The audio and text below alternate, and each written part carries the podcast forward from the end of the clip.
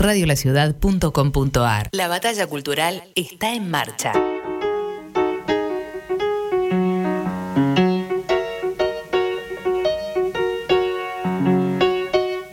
Los días pasan, la pandemia, tal como esperábamos, nos hizo peores. Los ricos son cada vez más ricos, los pobres cada vez más pobres. Los grandes medios, esos medios serios y objetivos, ya no son objetivos y te odian.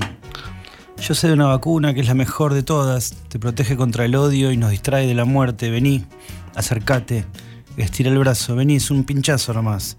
Esta vacuna dura un rato, pero no falla. Está hecha de libros y canciones.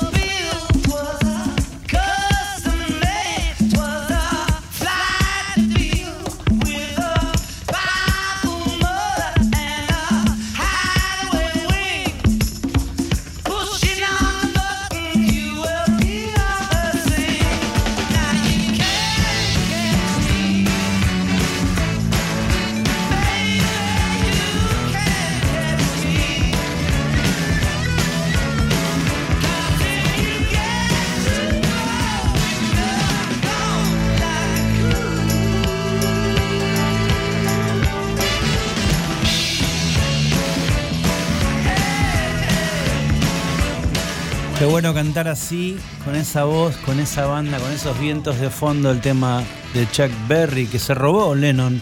Lennon le roba You Can't, you can't catch me, catch me, perdón, tú no puedes agarrarme. Se lo roba con Come Together. Chuck Berry tira la bronca y Lennon unos años después se lo graba en el disco Rock and Roll.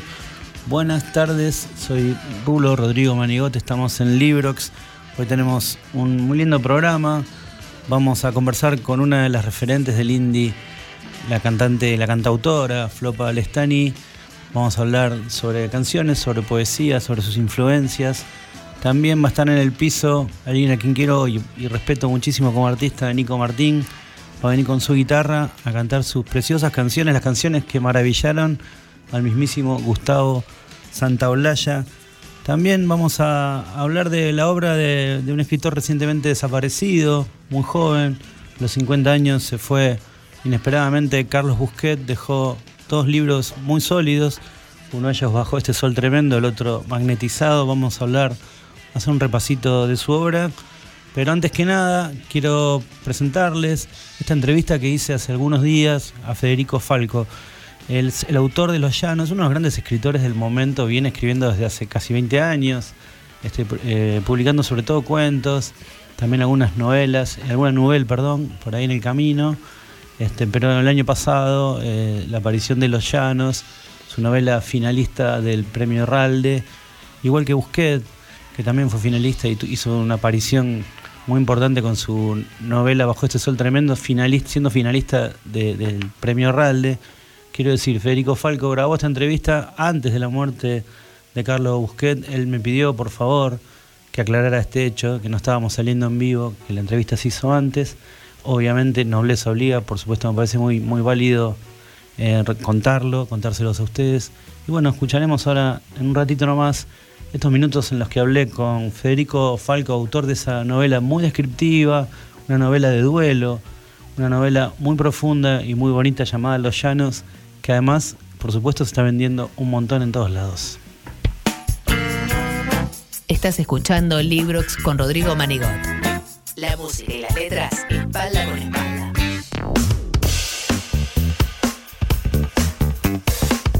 Bueno, estamos en Librox. Eh, muy contento de poder conversar con uno de los novelistas del momento. Eh, acaba de ser finalista del Premio Real de Novela, pero creo que también es un gran momento para Federico Falco por las excelentes reseñas y por la enorme llegada al público de Los Llanos. ¿Cómo estás, Federico? Te habla Rodrigo Manigot, estamos en Librox. Hola, Rodrigo, ¿cómo va? Buenas tardes, todo muy bien por acá. Buenas tardes, te decía que me imagino que estás muy feliz, ¿no? Con lo que está pasando con tu libro, con tu novela los llanos. Muy contento, sí, sí, sí, muy contento. Es, es eh, una sensación súper linda. Van, van llegando todos los días mensajes de lectores y, devoluciones y la verdad que me tiene muy feliz. Bueno, me alegro muchísimo. Eh, fue, es, una, es una novela conmovedora, este, un, duelo en el campo y surgen 1500 preguntas para hacerte me parece que, una, de las primeras cosas que me llamó la atención eh, es la descripción de los cambios climáticos, de las estaciones, del día a día, cómo se va moviendo el mundo, eso que, siempre tenemos adelante los ojos y, no, logramos registrar. Mi pregunta es si fuiste tomando apuntes de lo que ibas viendo o si hay composición o las dos cosas. ¿Me explico? Un poco de las dos cosas. En general, eh, en algún momento, hace varios años, eh, sentí que, tenía que cambiar un poco mi relación con la escritura porque había ciertas cosas que se me, se me pasaban o como que estaba tan metido adentro de ciertas historias que me dejaba de ver lo que había alrededor. Y empecé a desarrollar como una especie de práctica de prestar atención a esas cosas y de, de tomar pequeñas notas y de tomar pequeños desafíos de, a ver, eh, cómo está el cielo ahora, exactamente cómo lo describiría, con qué tono de celeste, cómo llamaría a estas nubes, cómo le pondría nombre. Em, y se empezó a hacer un hábito en mí. Y a la, a la, hora de armar la novela, algunas, algunas de esas cosas las tomé directamente o de estas notas o de la realidad.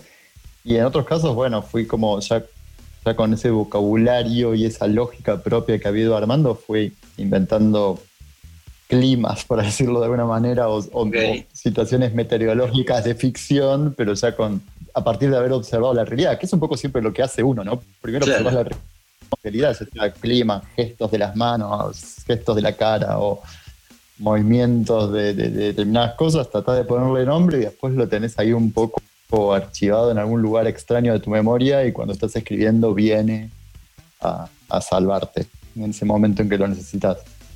Ok, ¿tenés una libreta de apuntes a la vieja usanza o vas apuntando en el teléfono, más, tecnológica la cosa? No, hace varios años que, que, abandoné la libreta. Antes tenía una libreta que usaba mucho y después me daba mucha fiaca transcribirlo de la libreta eh, a, un archivo. Entonces, directamente ahora tomo notas en el, en el celu.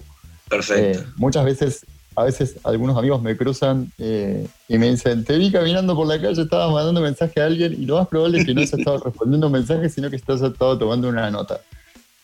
Perfecto. Buenísimo. Bueno, si lo ven a Fede Falco Federico Falco lo ven caminando por la calle y ya saben que está escribiendo, está escribiendo su próximo trabajo. Una de las cosas, Federico, que, siempre pasa cuando uno lee un texto es que lo primero que haces es vincularlo a otros textos.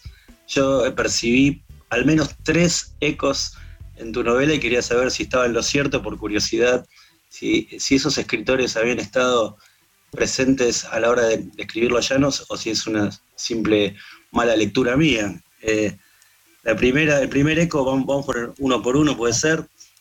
Eh, el primero eh, que noté, vos sos traductor de, una de las pocas cosas hermosas que pasaron en el 2020, que fueron los, los libros de la editorial Chai o Chai, no sé cómo se pronuncia. Chai, Chai. Chai, La, la, editora Chai de Córdoba, que sacó unos volúmenes, uno mejor que el otro, de los cuales vos fuiste traductor.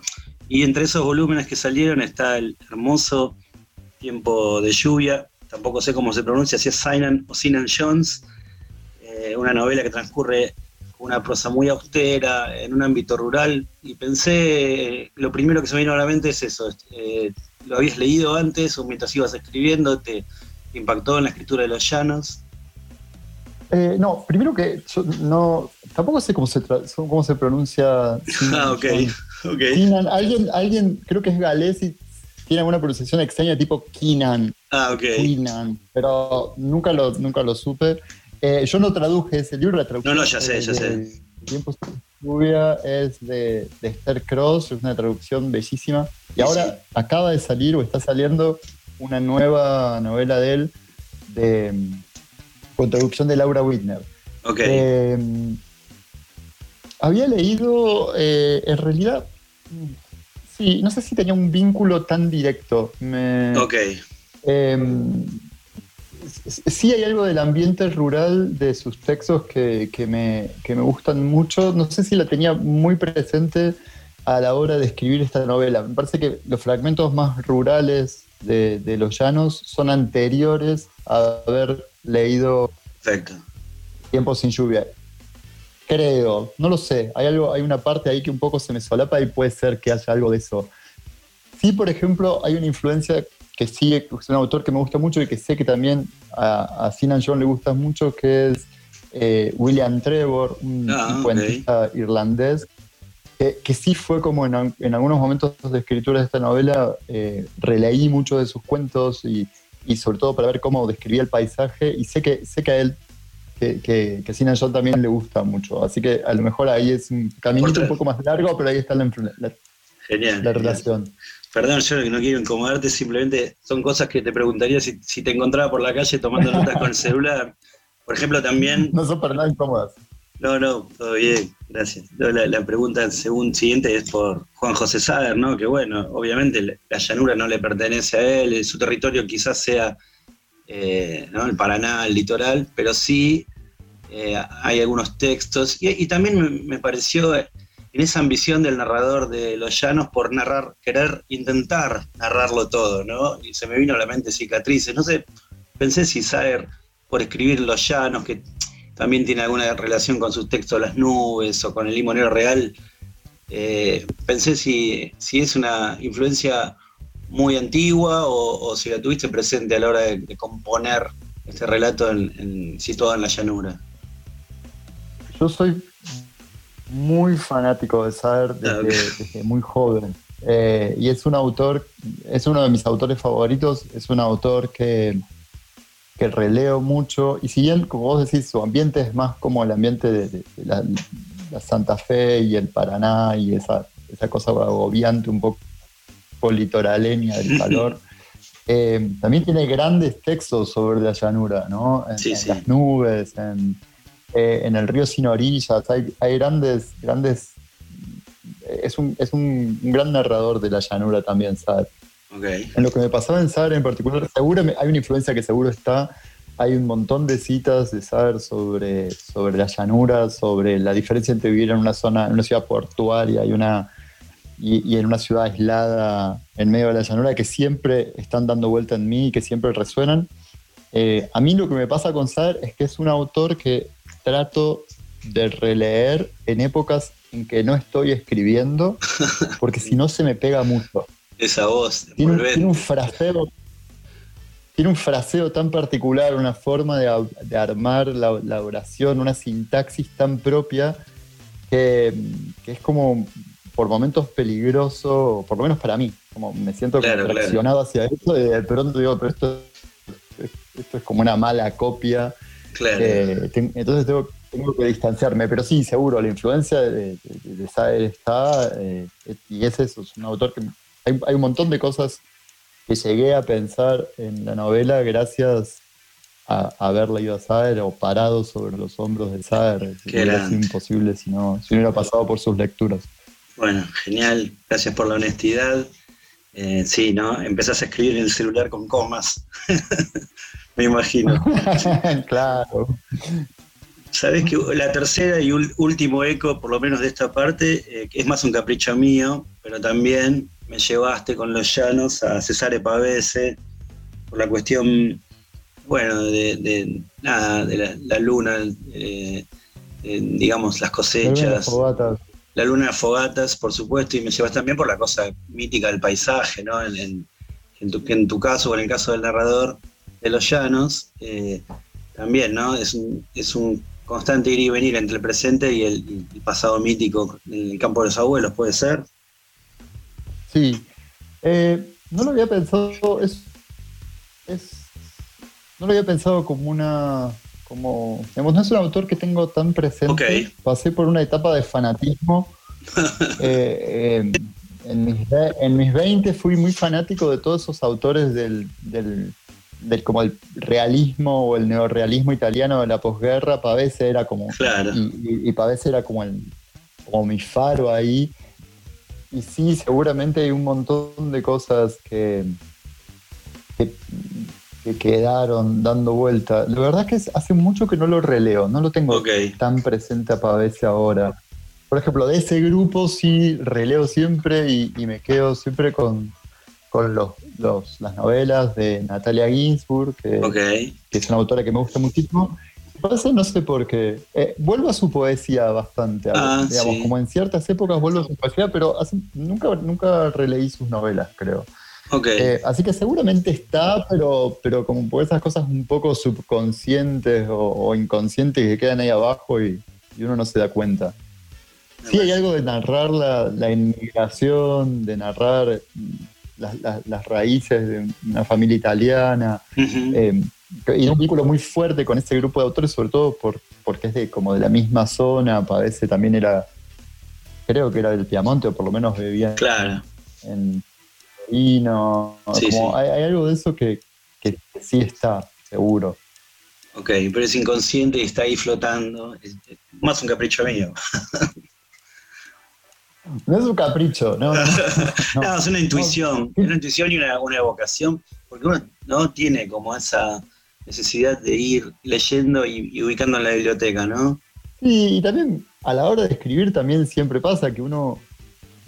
A mí me gusta esa figura de escribir parado sobre los hombros de alguien. Me encanta. escribe también a partir de sus propias lecturas, ¿no? A partir de, cosas que va leyendo y que, y que va como procesando lentamente, en una especie de digestión muy lenta que es la escritura, ¿no?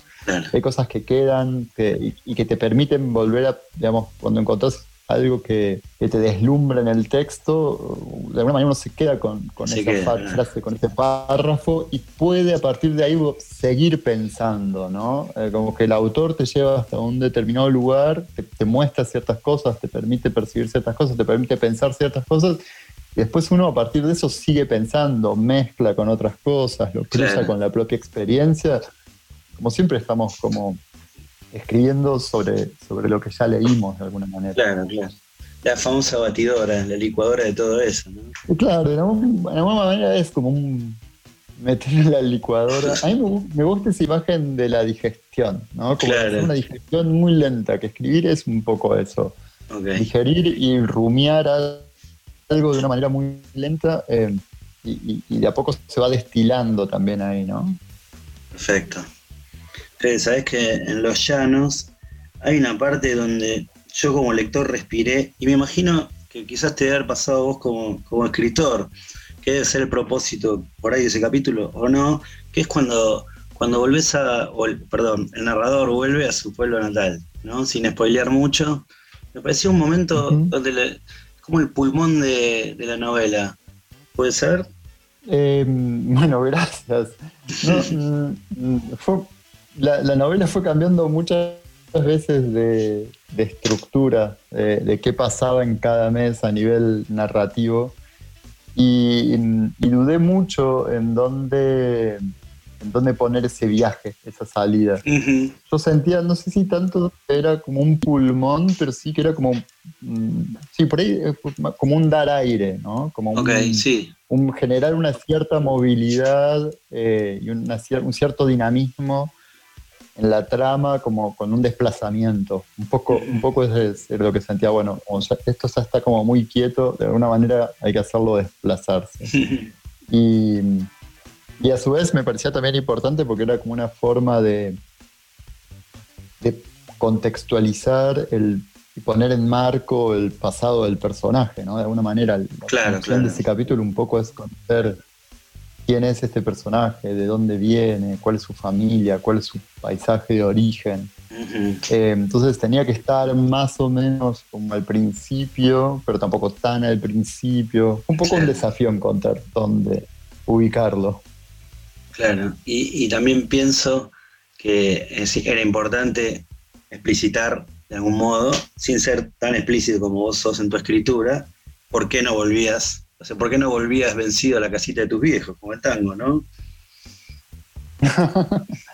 Eh, sí, ahí me parece que es una, parte de la novela o cierta trama de la novela es como,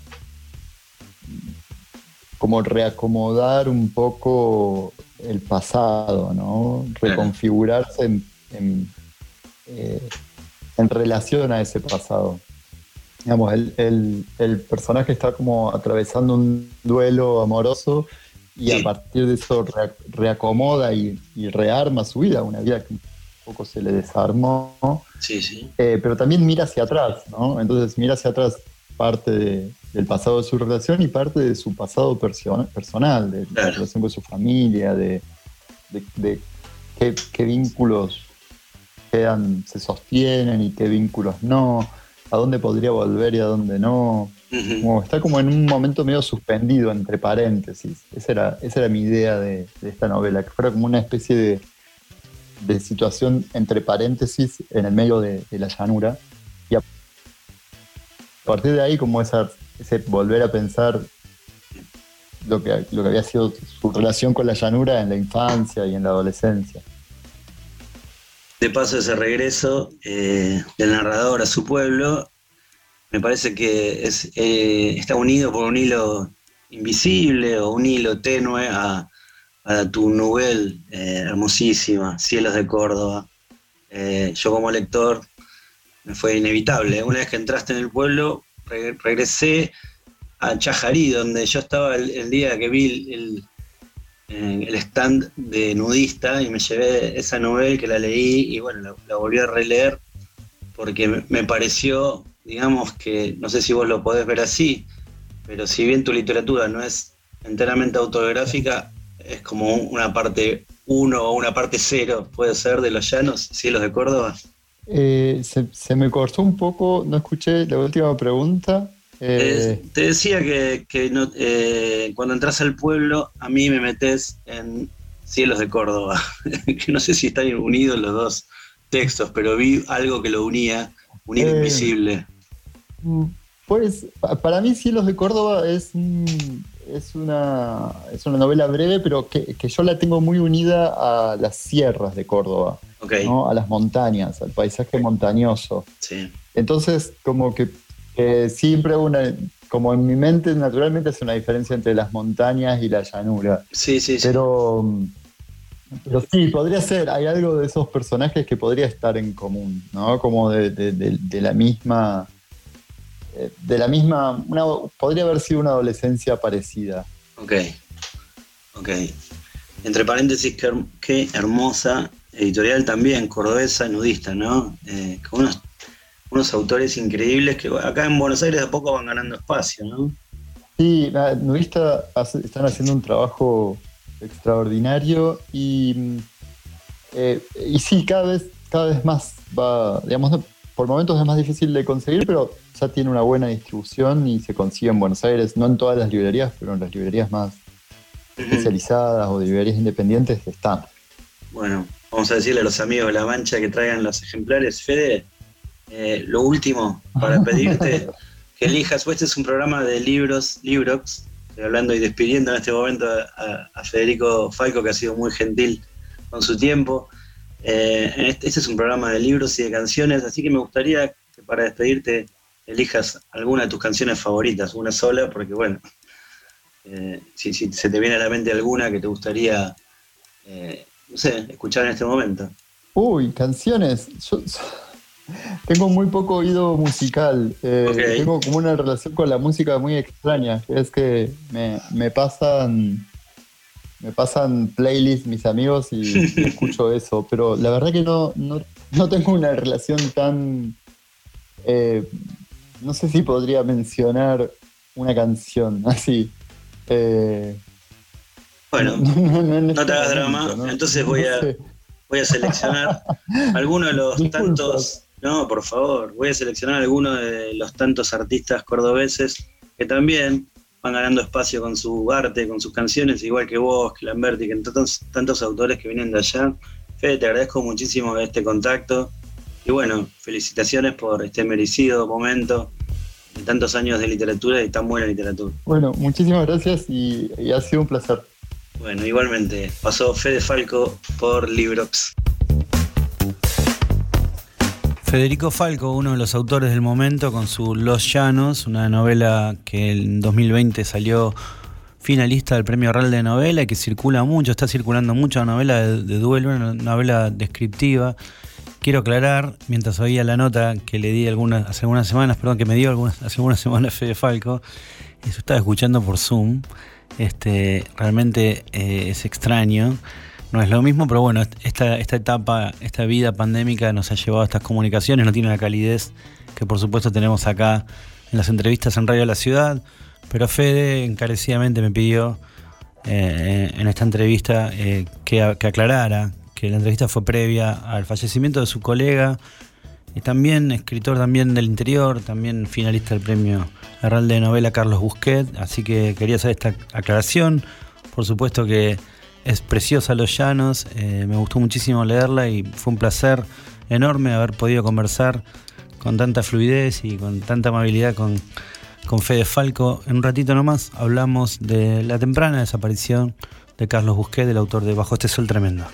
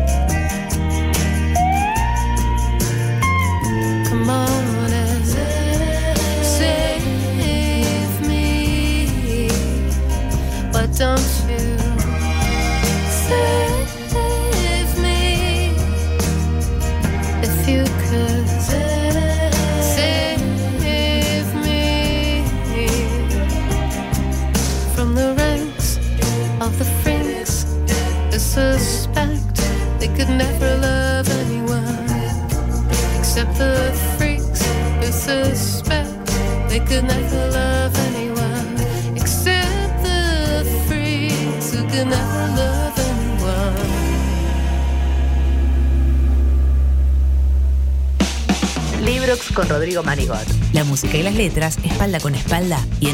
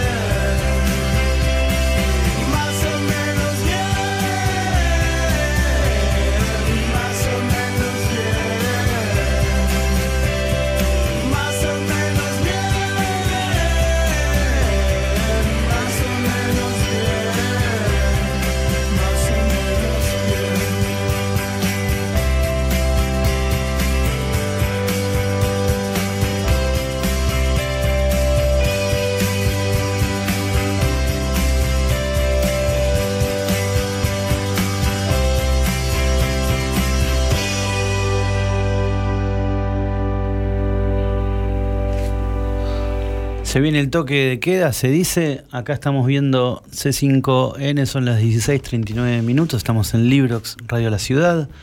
Aparentemente de 22 a 6 vienen las restricciones totales, una nueva etapa para tratar de evitar esto que ya se ve en la calle, que se ve, se percibe hablando con tus amigos, con tus conocidos. Está todo el mundo con COVID, mucha gente contagiada o infectada o con posibilidad de estar contagiado. Se vienen medidas más restrictivas, esto va a generar seguramente muchísimas discusiones, pero bueno, lo cierto es que aparentemente a partir desde el sábado, a partir del sábado a las 22 horas, eh, comienza esta nueva etapa de restricciones que, nocturnas para evitar la propagación de esta pandemia espantosa que se nos está llevando de todo, la, la alegría, las vidas, este, la, esperanza y la posibilidad de, de poder salir de una vez por todas de esta pesadilla. Obviamente no es un tema argentino, es una cuestión global, así que restricciones a partir, calculo, del sábado con, con el nuevo DNU a las 22 horas, de 22 a 6, aparentemente no se podrá circular por las calles. Esto se viene hablando desde temprano. Se viene una nueva etapa de la pandemia y una nueva medida que seguramente traerá polémica, pero aparentemente parece ser una de las pocas soluciones a mano para poder frenar la ola de contagios que cada vez mayor. Radiolaciudad.com.ar Seguinos en las redes o buscanos en la calle. Twitter, arroba Radio La Ciudad. Instagram, arroba Radio La Ciudad OK. Facebook, Radio La Ciudad y tu Go. Radiolaciudad.com.ar Bienvenidos a la Resistencia. Cinco Esquinas, productora audiovisual. Cinco Esquinas. Productora audiovisual. Filmación, fotografía y diseño profesional. Ofrecemos un servicio de alta calidad. 15 años, bodas y todo tipo de eventos. Todo tipo de eventos. Transmisiones streaming. Realizamos transmisiones streaming en calidad HD, con equipamiento de última generación y con un personal altamente capacitado.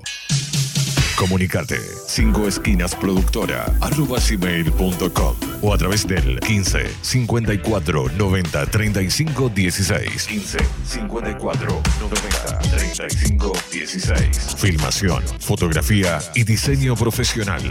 Somos la productora líder en transmisión streaming y eventos en zona oeste. 5 esquinas productora audiovisual. Porque hay momentos en la vida que son únicos e irrepetibles. Radiolaciudad.com.ar Decir las cosas por su ritmo. Ingresa a nuestro portal digital www.laciudadweb.com.ar y entérate de todo lo que pasa en nuestro distrito. Toda la información y todo lo que buscas está en laciudadweb.com.ar. Y tu en la web. Desde un del conurbano multiplicamos las voces de los que quieren ser escuchados. Radiolaciudad.com.ar La revolución del oeste ya está en marcha. Ya está en marcha. Coronavirus. Para prevenir, hay que estar informados. Es muy común que el contagio pueda darse por el simple contacto con la piel. Por eso es importante que trates de evitar saludos con la mejilla, manos o brazos, dado que el coronavirus suele no presentar sus efectos en forma inmediata. Este se manifiesta más activo luego de aproximadamente 15 días. Si sospechás, crees o sentís algún síntoma de fiebre o contagio, aislate y consulta inmediatamente con tu médico. Porque estar informados es prevenir. Descarga nuestra app desde Google Play o App Store. Desde Google Play o App Store. Buscala como Radio La Ciudad de Ituzaingó. Y lleva con vos las 24 horas la radio streaming más escuchada del oeste. Más escuchada del oeste. Radiolaciudad.com.ar La batalla cultural está en marcha.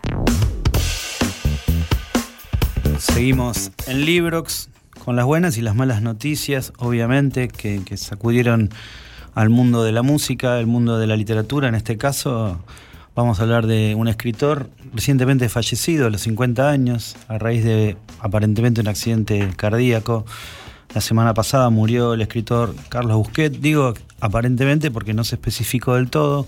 Se habló de accidente doméstico, pero uno infiere por las distintas notas que hemos leído que se trató de un accidente cardíaco. Carlos Busquet, quizás pueda decirse que vivió como escribió, o si se me permite, que vivió como tuiteó, ¿no? Sin concesiones, con muchísimo sarcasmo y con el ojo puesto en la capacidad de hacer daño del ser humano y el ojo puesto en el sinsentido de la vida también, ¿no? El sábado a la mañana, muy tempranito, aproveché el, silencio del hogar para releer, releí Bajo un sol tremendo, la novela poderosísima con la que apareció en el panorama y sacudió el panorama literario ya en 2009, sin haberlo conocido Busquet. Eh, nunca lo, lo crucé personalmente, más allá de, de leer sus comentarios siempre filosos en Twitter. Me imagino que Setarti, el protagonista de la novela Bajo este sol tremendo, y el autor, Setarti, el alter ego del autor y el autor deben haber sido parecidos. Los protagonistas de Bajo un sol tremendo, insisto, una novela que rompió el panorama literario del país allá por 2009. En Bajo este sol tremendo, los protagonistas y perdón, las personas que circulan por esa novela viven al margen de la sociedad, miran Animal Planet todo el día, fuman marihuana y realizan planes estrafalarios para subsistir. Igual que las criaturas que contemplan en los documentales o en la misma pecera del protagonista de Bajo este sol tremendo.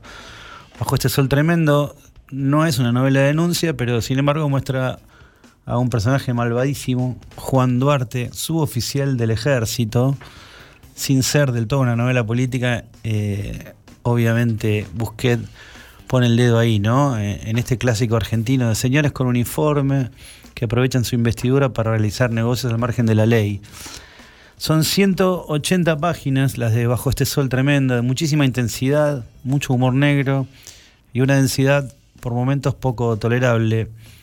El endogámico mundillo literario argentino fue sacudido por la aparición de Bajo este sol tremendo, no solo por la potencia de la novela, sino también porque nadie sabía quién cuernos era ese outsider, de golpe finalista del Premio Real de Novela. Este, Busquet era ingeniero y era profesor de ingeniería en la Universidad Nacional de Córdoba. Pero bueno, su novela apareció y sacudió eh, al ambiente literario argentino. Era una novela que transcurría lejos de Buenos Aires, entre el Chaco, el Lapachito y Córdoba, pero no la Córdoba que aparece en las postales, ¿eh? sino esa Córdoba más rantifusa, esa Córdoba dentro de Córdoba, una ciudad mucho más marginal, mucho más densa, que bueno, alguna vez eh, los que fuimos a tocar allá o anduvimos por allí pudimos percibir que existe también, bien, debajo o al costado de la mismísima ciudad, de la docta famosa. El segundo trabajo de Busquet eh, salió varios años después. Se ve que Busquet salió con, con un primer disco, podría ser, decírselo así, con un primer li- librazo. Le llevó mucho tiempo escribir el segundo. El segundo es un documento más, casi más periodístico que literario, si se quiere, si se me permite. Este es un trabajo de no ficción, muy pariente de, Truman Capote a Sangre Fría y también en algún punto es, un poco pariente de Rodolfo Walsh, no tanto del Walsh de Operación Masacre, me lo veo más cercano al Walsh de esa mujer. ¿De qué se trata? Magnetizado, su segundo trabajo, el segundo trabajo de Carlos Busquet. Bueno, tiene todas las marcas del non-fiction y Busquet ahí busca retratar el perfil psicológico y la vida, la vida, los comienzos, la infancia de un asesino serial llamado Ricardo Melogno, un tipo que mató a cuatro taxistas a fines de 1982 en la zona de Mataderos. Si bien es un trabajo a mitad de camino entre el periodismo y la literatura, magnetizado, es justamente una lectura magnética y tiene varios puntos de contacto para mí con la gran novela Bajo este sol tremendo. Para mí, el énfasis de Busquet vuelve a estar en el mal. El ojo de Busquet se respalda o, o- husmea en el mal del ser humano, en las vidas solitarias y frías de personas criadas sin nada de afecto ni amor. Como si fuera en un punto los dos trabajos de Busquet, una especie de conversación con la obra El extranjero de Albert Camus, este, solo que en vez de transcurrir en otros lugares, transcurre acá en Chaco y en Mataderos. Eh, la periodista literaria Silvana Freire escribió una muy linda nota, intenté comunicarme con ella, no pudo ser. Pero bueno, es muy, muy triste la desaparición tan temprana de alguien que se notó que es muy querido. Obviamente su muerte generó eh, muchísima discusión eh, en, ese mundillo también aparte y paralelo que es Twitter. Busquet era un tuitero muy activo, de posturas muy firmes e incluso muy polémicas, este, muy taxativas, para decirlo de algún modo. Así que, su, cuenta de Twitter tuvo que ser por- momentáneamente cerrada porque se vivían retuiteando sus, sus apreciaciones, sus opiniones políticas, nunca pues, posiciones socialdemócratas, digamos, por decirlo de una manera. Así que, de todas formas, lo que más rescato es la cantidad de escritores y escritoras sacudidos, este, que hablaban con muchísimo respeto de la obra literaria de Carlos Busquet, pero también con mucho respeto de, la persona. Así que bueno, tratándose de un programa de libros y de canciones, nuestro pequeño y breve homenaje a Carlos Busquet, autor de Magnetizado y de esa belleza de novela llamada Bajo este sol tremendo, que siempre vamos a recomendar. Pasen los años y pasen los años, justamente va a ser un clásico por la potencia de su escritura.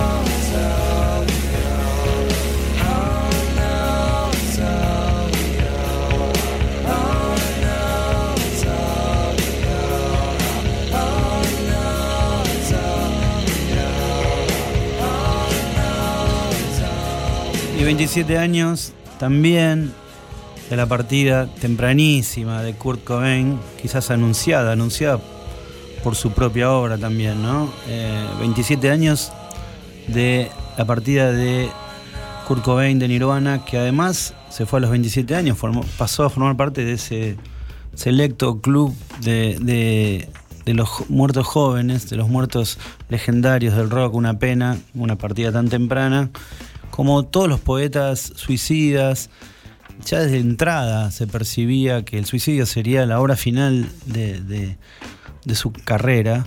Este, Se venía anunciando eh, en sus letras, en sus posturas.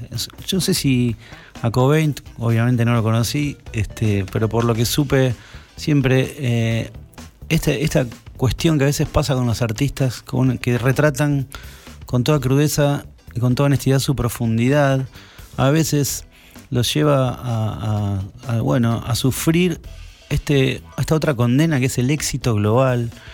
Cobain nunca pudo convivir con ese éxito global, se convirtió en una celebrity del rock sin querer serlo, retratando su profundidad interior. Así que el homenaje también a Kurt Cobain, me acuerdo perfecto de la mañana que escuché ese sonido por primera vez, yo estaba con un amigo, par- partíamos a Rosario, habíamos dormido en el departamento de- del corresponsal del país, José Comas, vivía en Recoleta, en ese momento no estaba, nos dejó el departamento y allí paramos con Pablo Martins, pusimos el despertador y en ese instante sonó este arpegio que en, en su momento tampoco supe que era un arpegio prácticamente robado a otra banda, pero bueno, en su momento fue un sacudón escuchar este sonido, esta melodía, este sonido de voz también. Come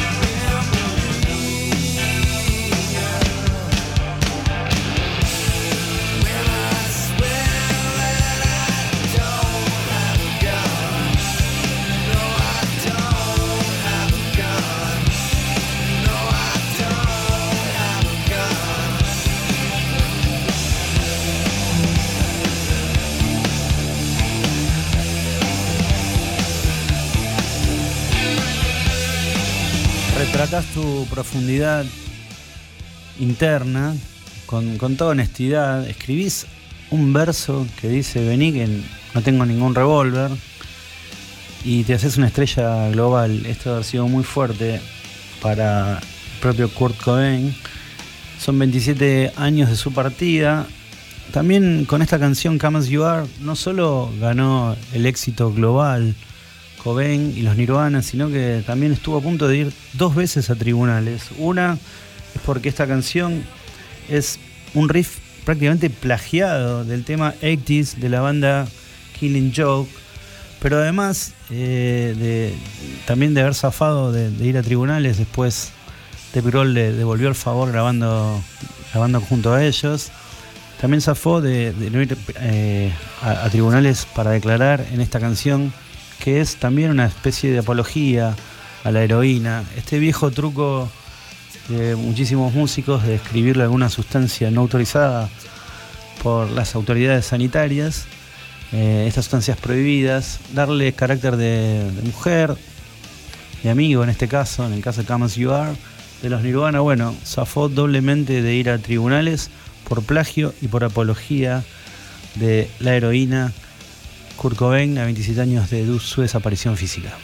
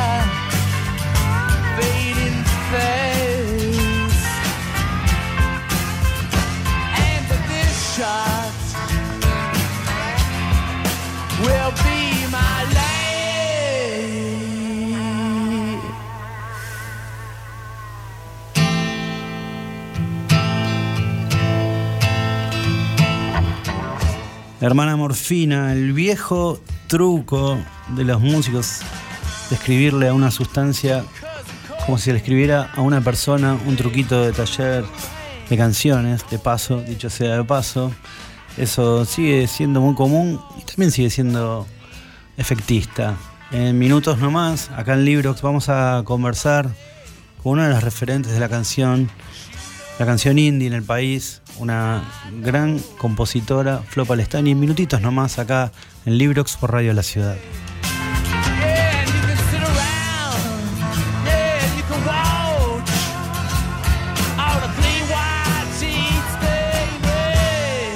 Radiolaciudad.com.ar Seguinos en las redes o buscanos en la calle. Twitter, arroba Radio La Ciudad. Instagram, arroba Radio La Ciudad OK. Facebook, Radio La Ciudad y Tusaingó. Radiolaciudad.com.ar Bienvenidos a la Resistencia. Cinco Esquinas, productora audiovisual. Cinco Esquinas, productora audiovisual. Audiovisual. Filmación, fotografía y diseño profesional. Ofrecemos un servicio de alta calidad. 15 años, bodas y todo tipo de eventos. Todo tipo. Transmisiones streaming. Realizamos transmisiones streaming en calidad HD, con equipamiento de última generación y con un personal altamente capacitado. Comunicate 5 esquinas productora arroba gmail.com o a través del 15 54 90 35 16 15 54 90 35 16 Filmación, fotografía y diseño profesional. Somos la productora líder en transmisión streaming y eventos en zona oeste. 5 esquinas productora audiovisual. Porque hay momentos en la vida que son únicos e irrepetibles. Radiolaciudad.com.ar Decir las cosas por su ritmo. Ingresa a nuestro portal digital www.laciudadweb.com.ar y entérate de todo lo que pasa en nuestro distrito. Toda la información y todo lo que buscas está en laciudadweb.com.ar. Y tu Zaingó en la web. Desde un rincón del conurbano multiplicamos las voces de los que quieren ser escuchados. Radiolaciudad.com.ar La revolución del oeste ya está en marcha. Ya está en marcha. Coronavirus. Para prevenir, hay que estar informados. Es muy común que el contagio pueda darse por el simple contacto con la piel. Por eso es importante que trates de evitar saludos con la mejilla, manos o brazos, dado que el coronavirus suele no presentar sus efectos en forma inmediata. Este se manifiesta más activo luego de aproximadamente 15 días. Si sospechás, crees o sentís algún síntoma de fiebre o contagio, aislate y consulta inmediatamente con tu médico. Porque estar informados es prevenir. Descarga nuestra app desde Google Play o App Store. Desde Google Play o App Store. Buscala como Radio La Ciudad de Ituzaingó. Y lleva con vos las 24 horas la radio streaming más escuchada del oeste. Más escuchada del oeste. Radiolaciudad.com.ar La batalla cultural está en marcha.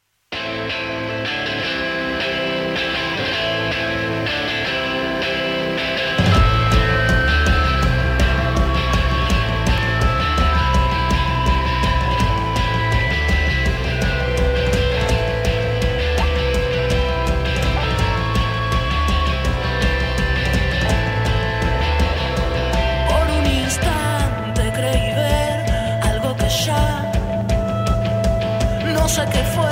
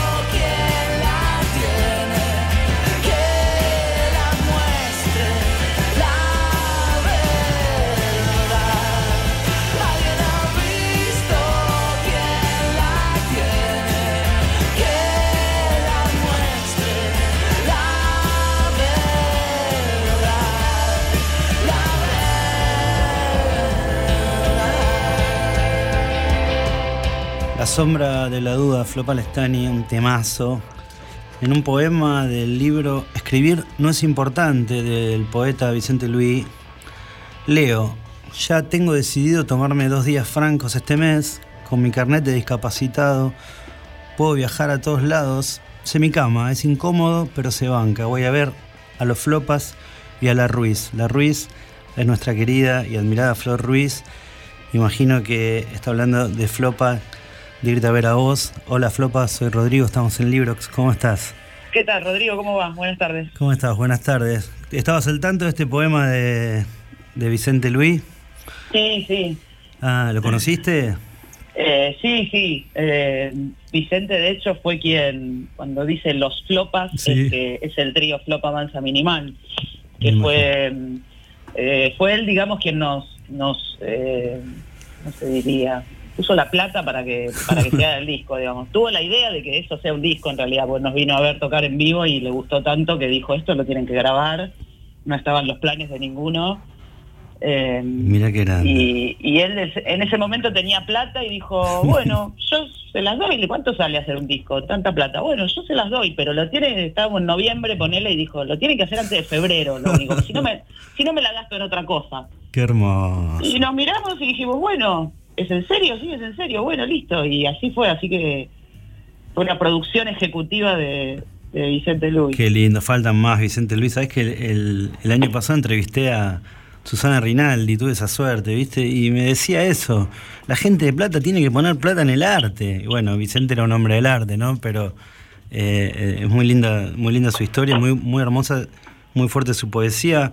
Justamente Flopa, eh, lo que noto, tenía un amigo que decía que cada artista tenía que encontrar su fórmula, ¿viste? Y yo noto que buscando así tus canciones, noto esa cosa británica, esa, ese rock o ese pop rock de guitarras, ¿no? Sí. Este, noto también, por supuesto, la cosa folk, cuando te, te volvés más, más, más intimista, digamos, pero también noto la presencia de la poesía muy fuerte, ¿no? En, en- en esa fórmula, ¿me falta algún elemento? ¿Qué pensás vos? Eh, sí, digamos, yo me, me crié escuchando eh, rock británico más que nada, así que es algo que tengo en, en mi ADN musical, que, que por más que quiera creo que no me lo puedo despegar. Claro. O sea, vos me decís guitarra eléctrica y yo pienso en Johnny Marr. Ah, claro, como, claro. eh, o qué sé yo.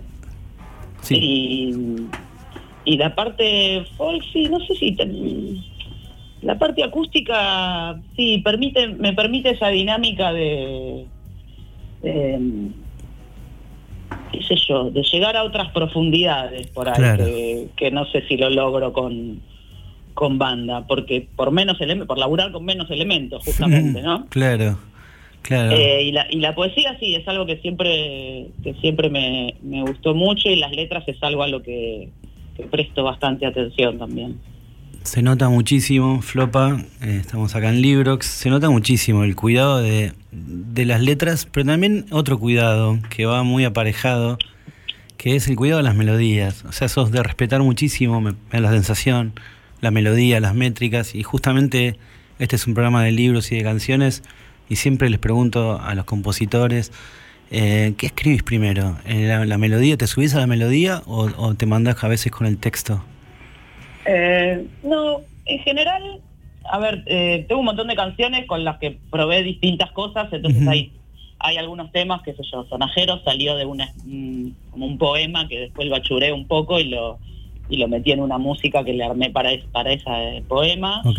y así unos contados casos, pero después en general sale todo, me- a mí me sale todo más o menos al mismo tiempo, como que Ah. empiezo por ahí eh, con alguna frase, digamos, que me, me dispara empezar a tararearla o a, Ujú. o a susurrarla, entonándola de alguna manera, y eso ya me va pautando como una, me va tirando una melodía, pero casi siempre agarrada bastante de las palabras. Claro. Eh, y bueno, y a partir de ahí es como que empiezo a hacer, bueno, ya acompaño con unos acordes y después sigo completando la letra y después digo, bueno, esto necesita otra parte o un estribillo.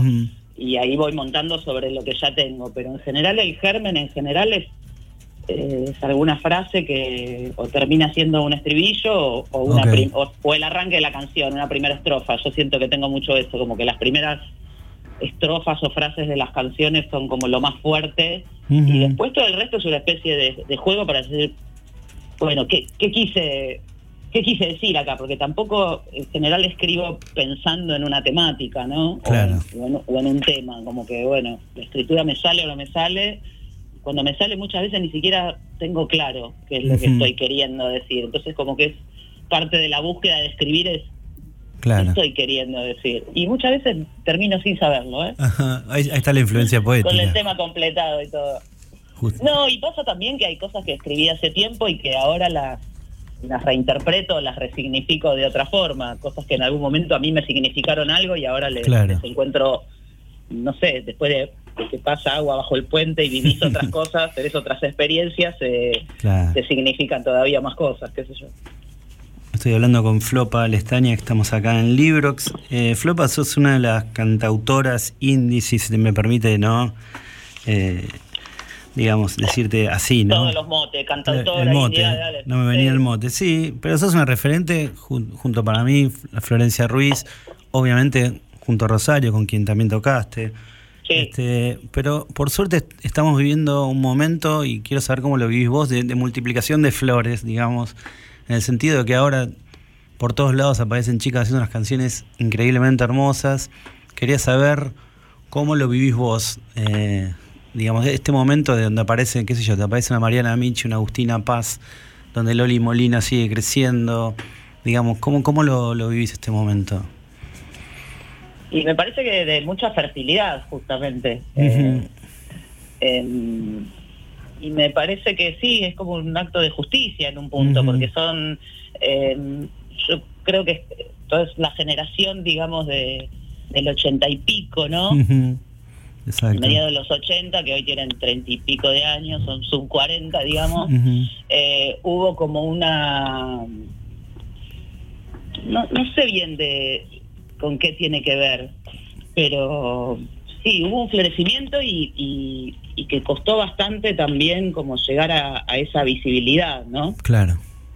Eh, me parece que que bueno que el trabajo es ese no que hay muchas mujeres que estaban haciendo cosas desde desde bastante antes y que no y no no, no había canales de, de Claro. comunicación para que eso se escuchara porque Loli Molina no toca Sí, desde sí. hoy eh No, no, no, claro. entonces, y bueno, Mariana Michi por ahí es más joven, Sí. sí, es más una generación más joven, Sí, sí. pero después, qué sé yo, Lucy, eh, Lucy, Paula, todas las chicas Claro, de las taradas, este, no sé, hay cantidades. Y me parece que, que, no sé, lo que se abrió un poco es el, es el juego a la diversidad en el estilo, porque el rock Claro. en sí, el rock puro y duro, Sí. no permitió, permi- permitió la entrada de contadas mujeres. claro. Como que la mujer siempre fue considerada pop.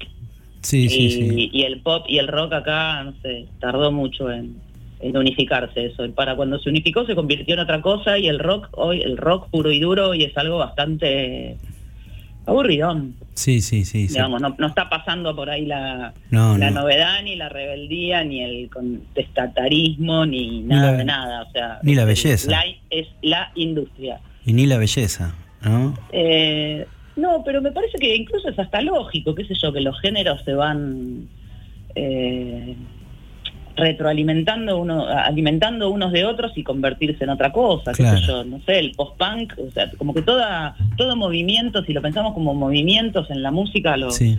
los géneros evolucionan y distintos movimientos los van llevando a distintos lados cuando mixturan justamente distintos géneros. Entonces me parece que estamos en una época también de, de transición donde se viene a, a- no sé si a, sí, a romper un poco con el rock metiéndole otras cosas. Claro, claro. Como siempre, como, como ha sido la historia del rock, ¿no? Eh, y qué sé yo, y en eso no sé, yo lo que veo con, con todas estas eh, artistas que vos nombrabas también es y, o sea, algo que noté, digamos, una especie de estudio sociológico muy trucho que hice, pero es que no, hay una influencia de, yo le llamo la shakirización. Ah, ah mirá O vos, sea, lo había leído en alguna entrevista que le hice. El hecho de que vos decís que, bueno, de pronto surgieron un montón de mujeres tocando debajo de las baldosas, Sí, por ahí esto sea una causa. A mí no me gusta Shakira, yo soy más grande para cuando Shakira salió, yo ya estaba muy en otra. Sí, me agarró tiernita como a los 13 años como me agarró a mí Durán Durán, qué sé yo, ¿entendés? Claro, No sé. claro. Eh, y, y me parece que eso con- eh, tuvo esa visibilidad de decir, ah, bueno, mira esta mina que canta y Sí. no sé, yo no entiendo nada de Shakira porque la verdad no le seguí la carrera, pero con todas las chicas a las que les gusta Shakira es el primer disco de Shakira, después no sé qué, ta, ta, ta. Pero entraron por ahí mucho, Entras, ¿entendés? claro. También, porque era algo, bueno, que decía, bueno, vos te- no sé, para los varones creo que siempre fue como muy natural decir, bueno, Quiero esto, imita- claro. por imitación, ¿no? Como ser jugador de fútbol Sí. o, o ser rockero y, o músico y colgarte una guitarra. Para las mujeres esa identificación Sí. eh, nunca fue posible así, ¿entendés? De- Entiendo de, la misma, de la misma manera. Entonces ahí se jugó, me parece, parte de, de eso, ¿viste? Claro. Por eso el- me parece importante, cuando vino el tema de la ley de cupo y todo eso que fue tan polémica, Sí. a nadie, nadie estamos de acuerdo con que tenga que haber una ley de cupo. Contame eso, que- porque esto también para es lo que- eso. Pero es necesaria, evidentemente, ¿entendés? Sí, sí, porque, porque son espacios que se tienen que generar, porque eso para las generaciones venideras, para las pibas que ahora tienen 15 años, Sí, o sea, la, la paleta, digamos, de artistas para, para elegir es mucho más amplia. claro. Y tenés Eh, una y Marilina Bertoldi. Y hay, y hay muchas mujeres que pueden ser de tu onda o no, digamos, pero tenés para elegir. Antes no había para elegir. Entonces eso me parece súper Sí, súper valioso, ¿viste? Que se haya puesto de pronto un escaparate donde vos decís, bueno, y después después elegí, esto me gusta, esto no me gusta, y después lo que ha pasado siempre y seguirá pasando, que algunas cosas te las machacan y otras cosas eh, serás más curioso y las irás a buscar. Pero eso me parece que siempre fue así y siempre va a ser, porque está en el espíritu de la gente y en la, y en la industria de las masas, ¿viste? Hay cosas que, bueno, claro, claro. que las conocemos aunque no nos gusten y cosas que conocemos muy poco porque, bueno, las vamos a buscar por curiosidad, qué sé yo. Entiendo perfecto, Flopa. Te, justamente te iba a decir, eh, yo pensaba cuando hablaban del cupo, ¿no? Eh, digo, ¿para qué querés el cupo del 30% eh, si después Palazzo te va a mandar a, a las carpas a 6 kilómetros? Pero igual, me imagino que eh, estarás en, en la idea de, bueno, que sea el cupo como Eso va- sea. Eso va más allá de del género, me parece, o sea, como que la, la bastardización de, de la banda nueva, de la banda chica, de la banda indie no conocida, en ese tipo de festivales eh, grandes, eh, siempre el trato fue ese, como pagar un derecho Claro. de piso, que te boludeen, y hasta bandas con bastante renombre y bastante convocatoria eh, sí. también han tenido esos problemas. O sea, que Querés eso no- estar, no fumala. es necesariamente un problema de género, sino una cuestión de, de la industria, digamos. Sí, qué bueno que lo digas porque en algún punto lo, lo, lo he padecido. igual me, me pareció re- una estupidez lo que dijo y después de hecho se retractó porque, bueno, porque se dio cuenta que había dicho una burrada y que no... Sí, sí. Por, por bueno, que los tiempos lo que pasaron por arriba. En el tiempo que está viviendo, ¿no? Es como, bueno, todo Sí, esa declaración la podrías haber hecho hace 20 años y pasaba, pero ahora no. Y está bueno que, que eso suceda. Está bueno que, que se tenga que retractar. Te iba a decir, Flopa, eh, me gusta, ¿sabes retractar o, o aceptar que tiene ese pensamiento, digamos, retrógrado de alguna manera, ¿entendés? Porque nadie Claro. dice que él tiene, o sea, cada uno es como es, el tema es que sepamos quién es, quién es cada uno y dónde está parado, ¿no? Un poco. Claro, claro. en Bueno, digo, de poder tener Porque que decir el- algo el y- chabón está en un lugar de poder de alguna manera, pero bueno, a mí la verdad nunca me interesó ir a tocar tampoco a, a esos festivales, justamente por esas cosas. Pero, Pero, bueno, pero el esa- cupo, pero el cupo lo- obviamente. soy yo entre un millón. Claro, pero igual el cupo lo, lo- está bien, o sea, lo pedís. Es una, es una buena reivindicación, digamos, más allá de que me imagino que vos lo que querrás es armar una escena que no tengas que ir a pasar por ahí, ¿no? que sea totalmente mixta y que el género no te- no sea una cuestión de a destacar por ningún de ningún tipo que vos puedas ver este, hombres mujeres trans y, y no, bina- no binarias Sí. y, lo- y todo lo que surja ¿entendés? o sea eh, Sí, sí, música. Vamos a La- escuchar música. desgeneralización no sé cómo sería Claro. Des- degeneración Claro, claro. eso es lo que lo que venimos a necesitar pero bueno yo creo que estamos en camino va a ser un proceso que va a llevar mucho tiempo porque bueno la sociedad viste Sí, toma sí, sí. tiempo para para esas cosas pero bueno es como ir marcando un poco la cancha me parece que Es otro, es, están pasando otras cosas. Flopa, ¿sabes que te quería consultar? Yo aprovecho que entrevisto a gente que hace canciones y para saber cómo escribieron alguna canción de las que más me gustan, por supuesto, de- del autor que entrevisto, la autora. En este caso, eh, me encanta esta canción y te puedo preguntar cómo la escribiste. ¿Puede ser? ¿Cuál? Ahora te, ahí- ahí escuchamos.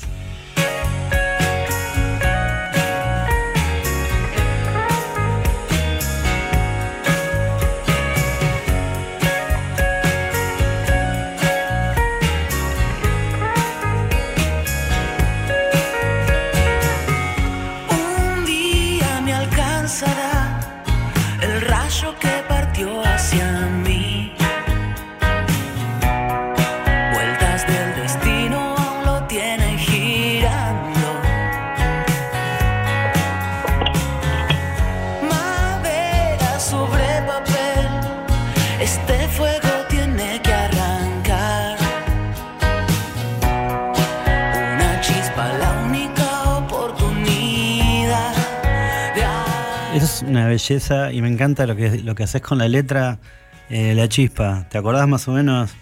La chispa, sí, me acuerdo. Sí. Eh,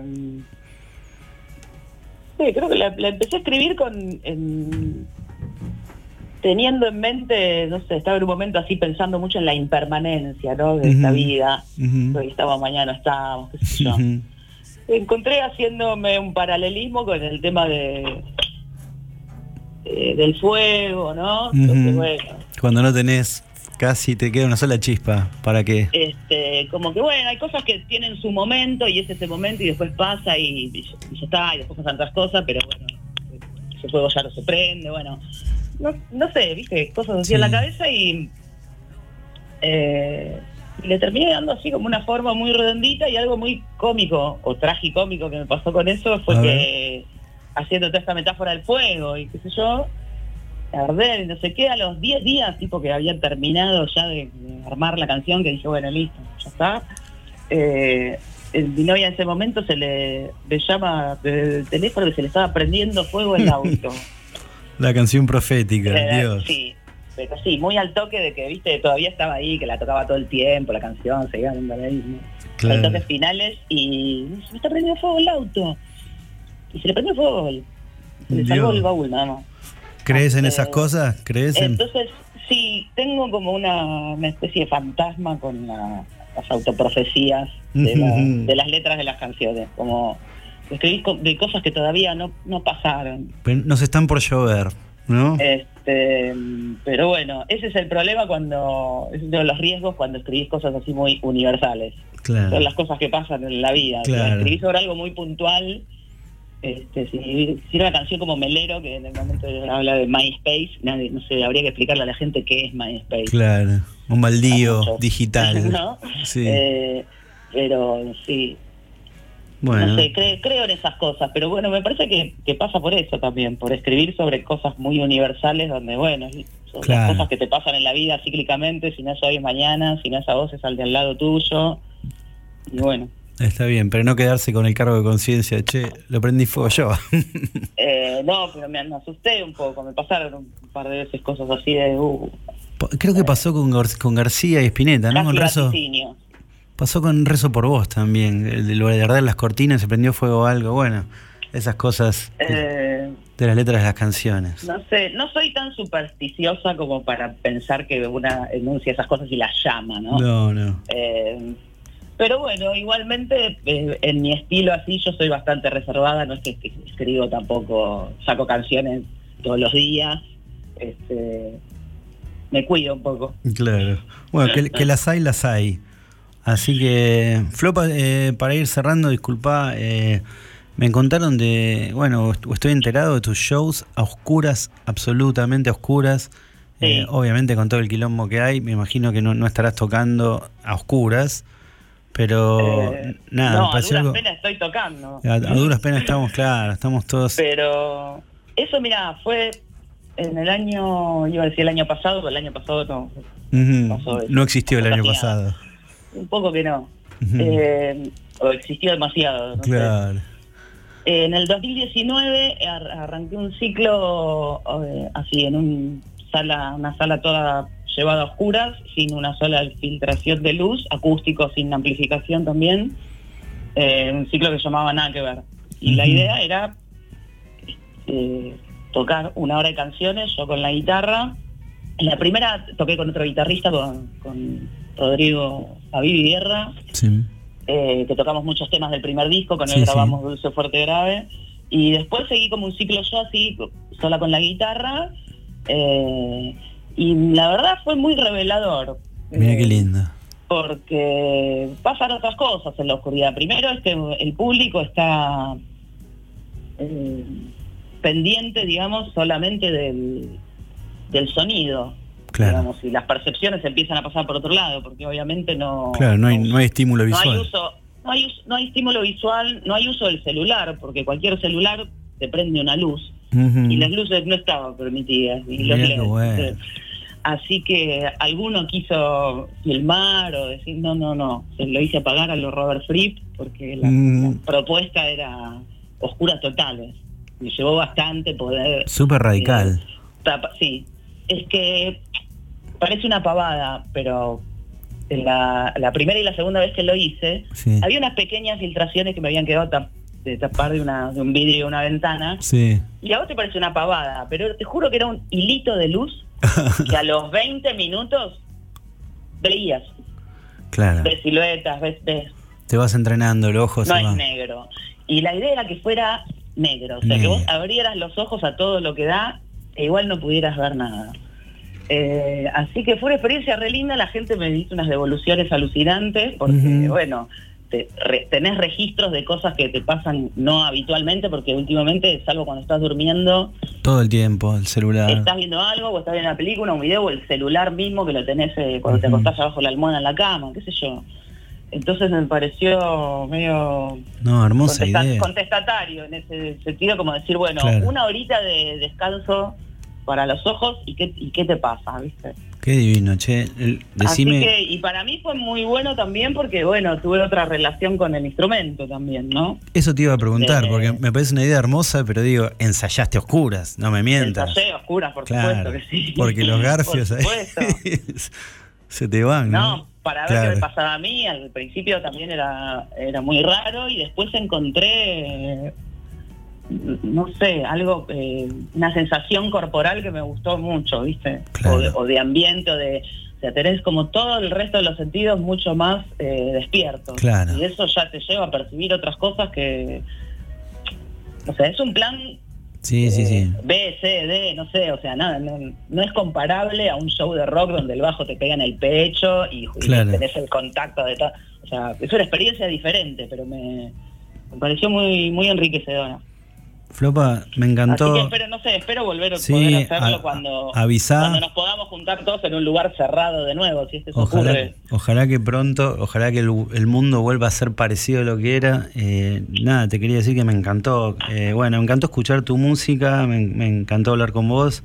Este, así que bueno, estaremos al tanto de tus conciertos con luz y sin luz. Con luz y sin luz. Y ahora, mira, para principio de mayo no- tenía algo este, agendado, pero la verdad no sé qué va a pasar. ¿A, a dónde, que- dónde lo tenías agendado? En Que Tren, Que Tren. Es una Ajá. canchita de fútbol que estuvo haciendo shows desde este verano. Una canchita de fútbol, escuela de circo, es como un centro cultural, ¿no? Sí. Pero bueno, el lugar físico es como una canchita de fútbol. Qué lindo. Sintético. La verdad, muy muy lindo, muy buena onda. Yo ya toqué ahí en febrero. Y bueno, ahora en mayo teníamos agenda otra, pero la verdad no, no sé qué va a pasar. Vamos a ver porque...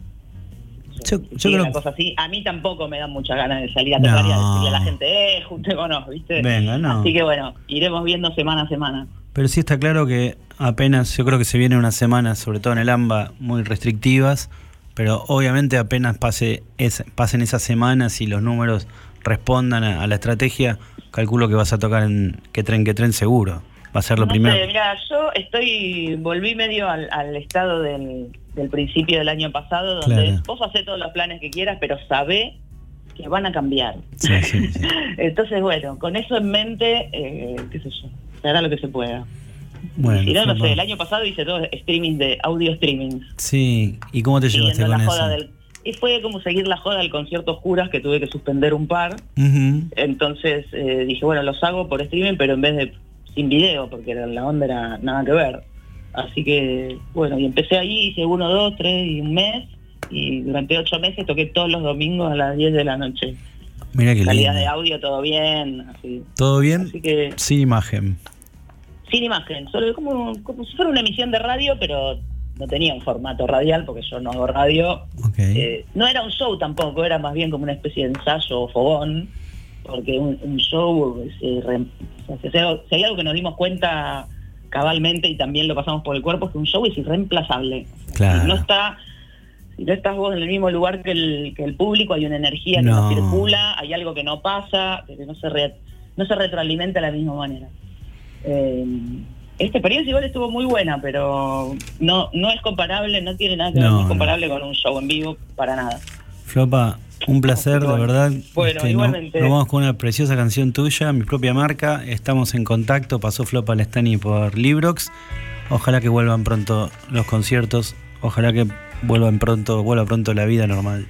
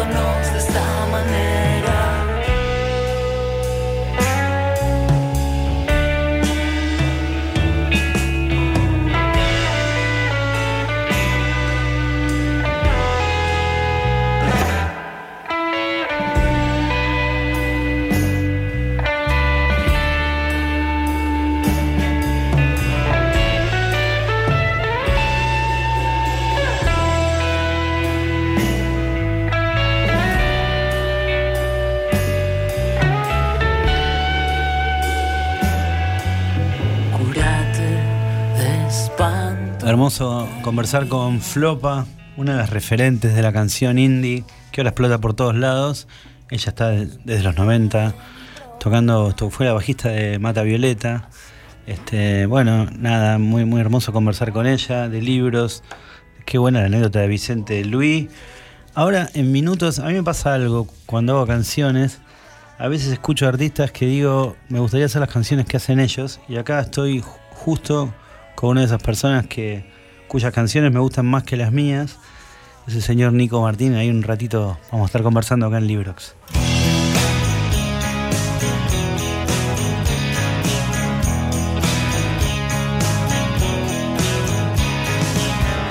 Desde aquí la noche no es la misma.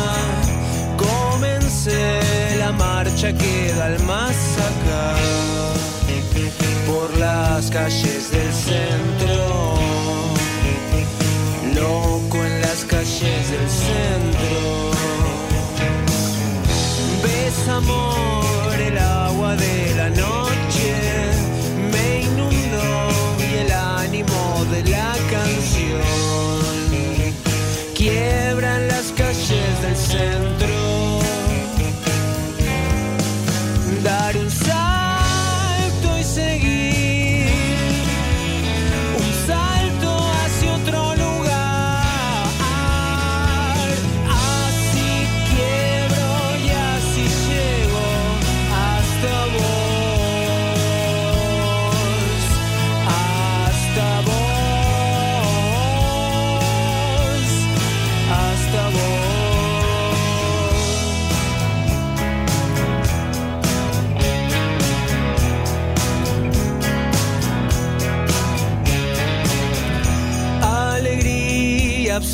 nos tomaba. Todo bien en el mejor de los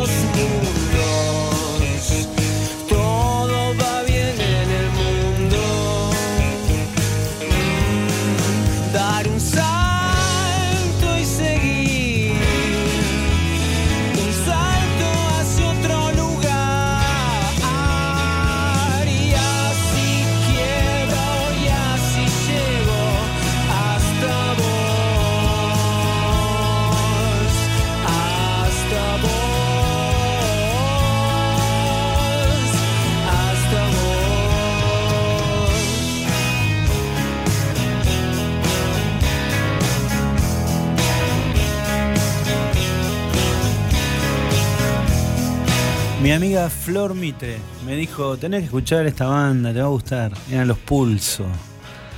Eh, y la verdad que no te escuché nunca, nunca lo escuché a los, Pulso y después no sé cómo fue que di con, con alguna de tus canciones. Estoy acá con Nico Martín y después tuve la suerte de que nuestros hijos, hijes, son compañeros de, de jardín. Jardín. Y ahí nos empezamos a ver más. Pero yo ya te había, yo era fan tuyo. Estoy con Nico Martín, acá estamos Buenas en la ciudad. ¿Cómo andas? andas? Y nos encontramos antes de todo eso en un programa de televisión también. Es cierto. De casualidad. Es cierto. con, con- que estuvo- con otros, con otros. Estaba Cordera y estaba, Estaba Cordera, Estelares. estaba sí, eh, Moretti, bueno, una, una, una comunión ahí extraordinaria. Eh, era un programa de, Sí, sí, de Quiero, los de Quiero del Bebe. Sí, sí. Estábamos justo con este disco, con el Nocturno. Ok. Bueno, Nico Martín eh, hace unas canciones preciosas.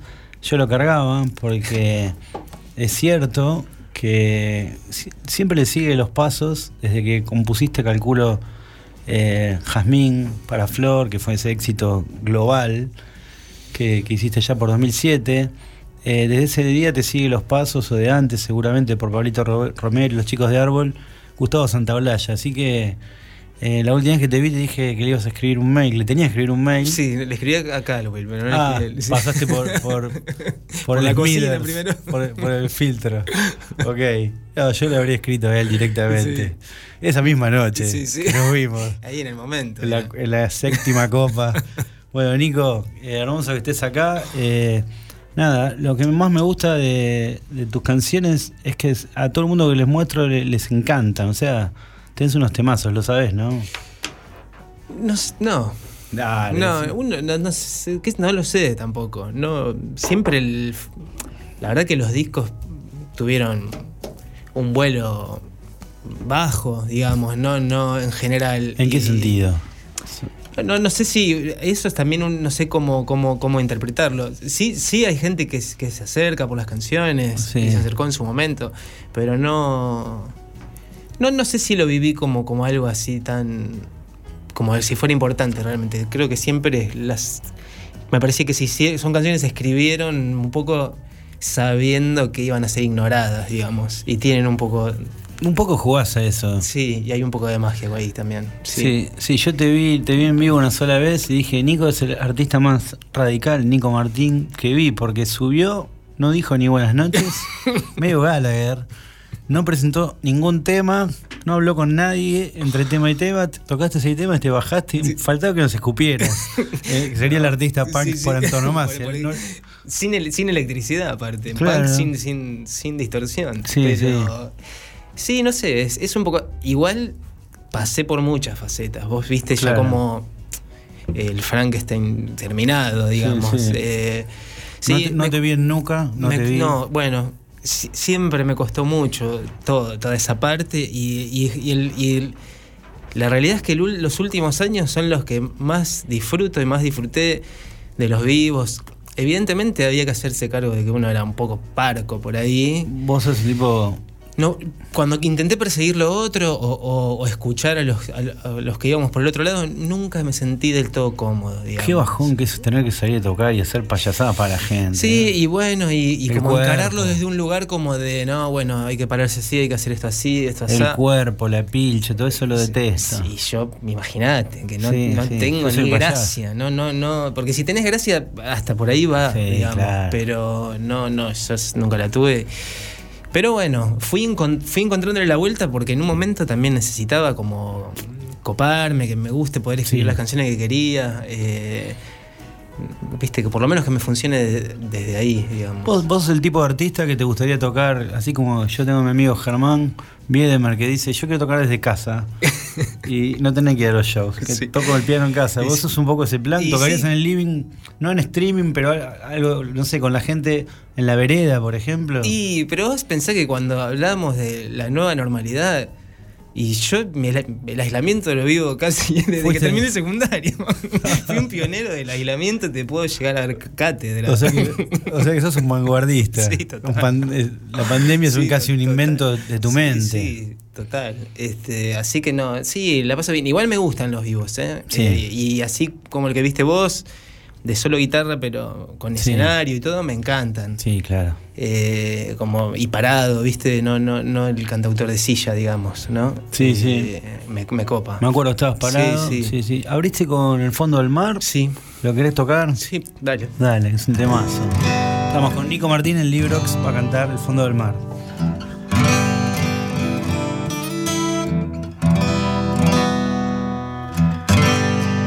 Yo también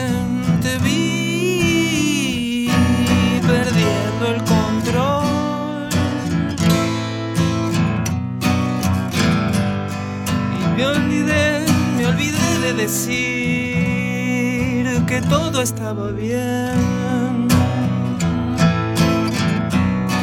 Y al fondo del mar se llevó mi luz hasta el fondo del mar, del mar. No estuvo bien que decirlo.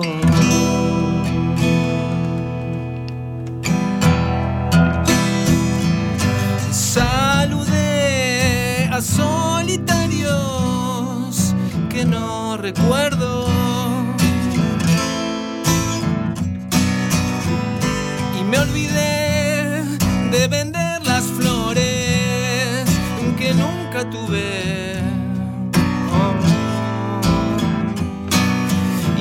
Atrevimos al mar.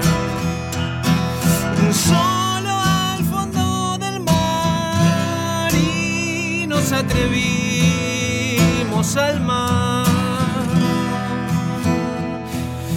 Y estuvo bien y tuve que decirlo.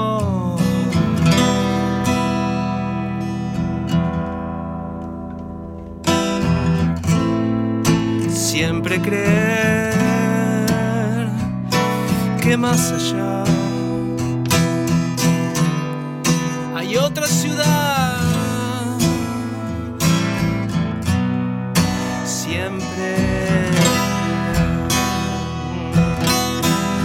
fuimos necios al creer que siempre hay otra ciudad. Atrevámonos al mar,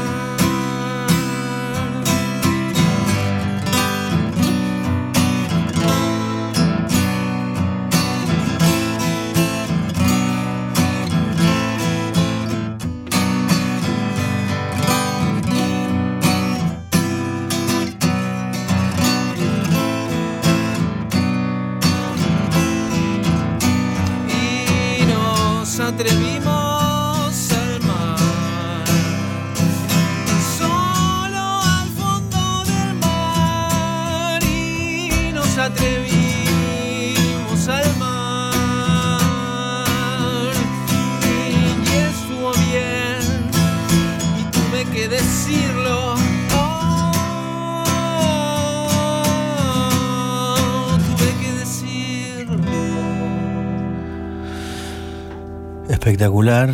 Ya estoy llorando, Nico Martín. No solo por la belleza de tu canción, sino porque este espacio de, de que vengan artistas como vos a cantar acá, eh, lo voy a tener que Mantener. suspender, postergar, porque obviamente, mirá el número ahí, 20.870 contagios. Así que bueno, eh, disfrutemos de esta posibilidad de poder tocar música en vivo, aunque sea en este, en este espacio. Que lo más lindo. Sí, es hermoso. Qué linda canción y qué bien que la cantaste. Me parece que no tiene sentido que, que hable yo nada. Y me parece que en aquel show abriste con ese tema y tocaste Dame. Después. Sí. Y bueno, sí, vamos. estamos recreando aquel show. Sos vos, Nico Martín. Ahí vamos.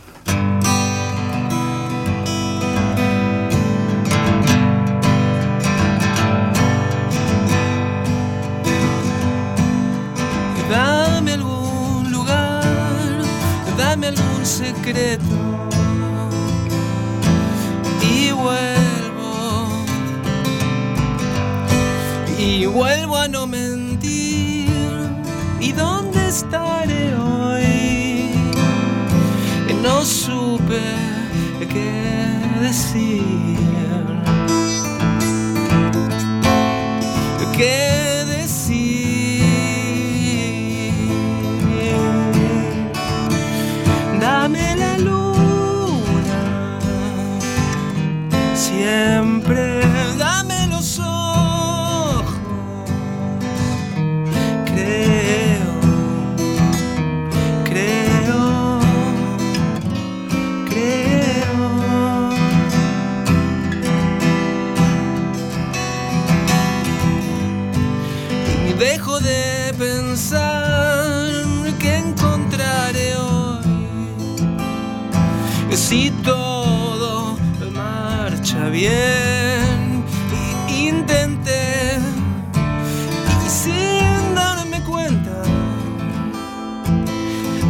me dejó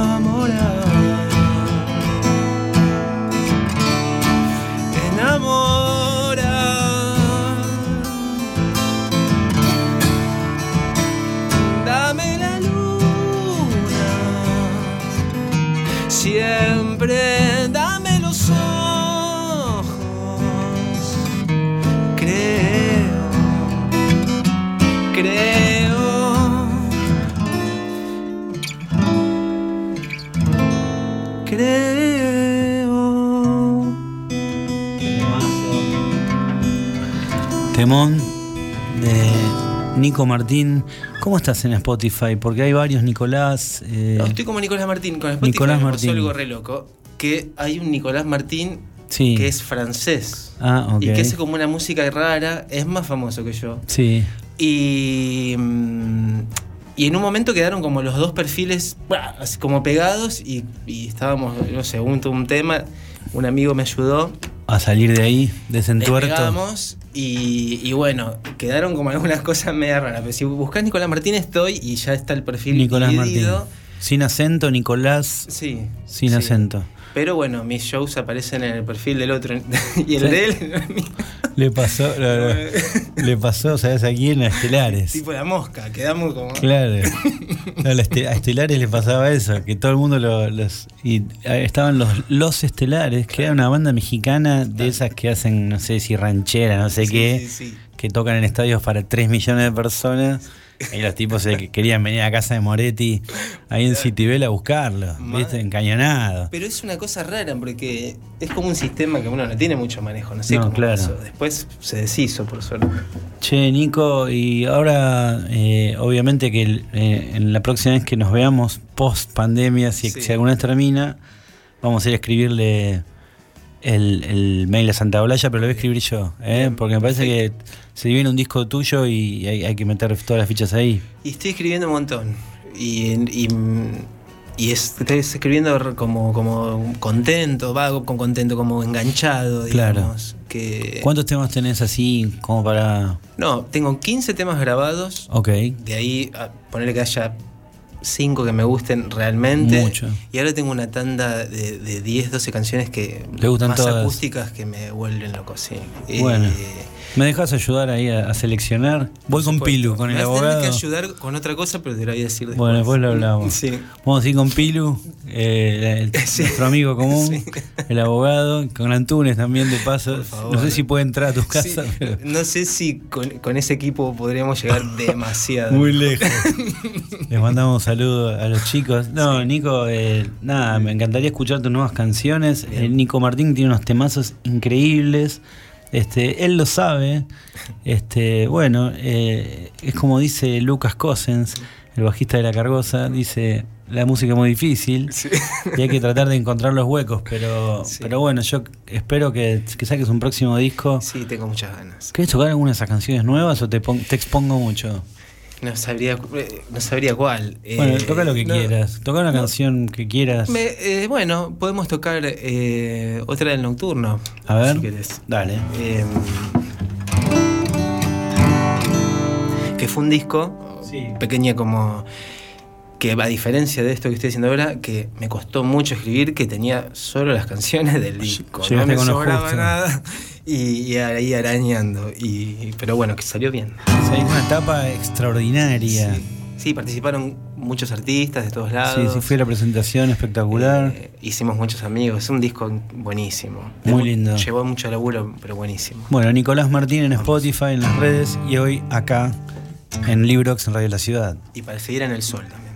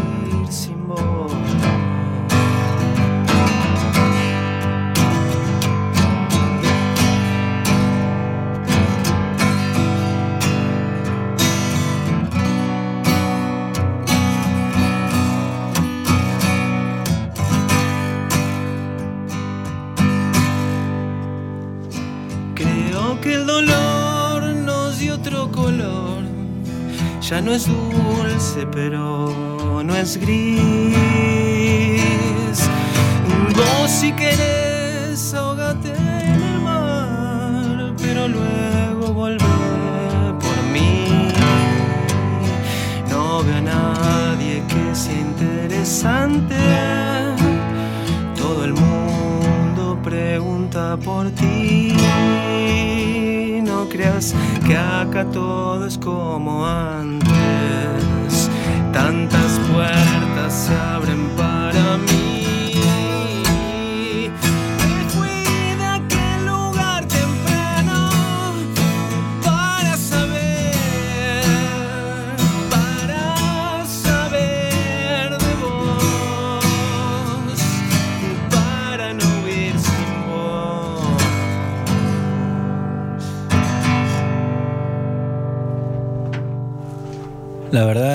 temazos tremendos y las versiones que metiste acá, incluso superiores a, a- a- a las del disco, la rompiste. Eh, Nico Martín, estamos acá, creo que sos el, el segundo y último artista que va a pisar este estudio en este año que se no, viene. Espero que no. ten- porque ya es, ya es una. No, me pareció hermoso. Además, bueno, sabes que soy tu fan, pero independientemente de eso, me parece un momento extraordinario. Buenísimo. Lo Gracias. que acabas de hacer. eh, así que bueno, muchas gracias. No, muchas gracias. Tenía muchas ganas desde que hablamos, ahí Sí. me quedó ahí la cosa y No. tenías ganas de venir, la verdad. Así que muchas gracias. Bueno, Y por todo, la onda, obvio, el apoyo. no, más bien, pero bueno, es lo que siento, me encanta lo que haces eh, desde el primer día que te crucé. Así que, bueno, ahí está Juanma Alarcón, que siempre el ladero. eh, ya terminando este programa de Librox, Bien. estuvo Flopa, hablamos de Busquets, estuvimos con Fede Falco y estuviste vos, Nico Martín.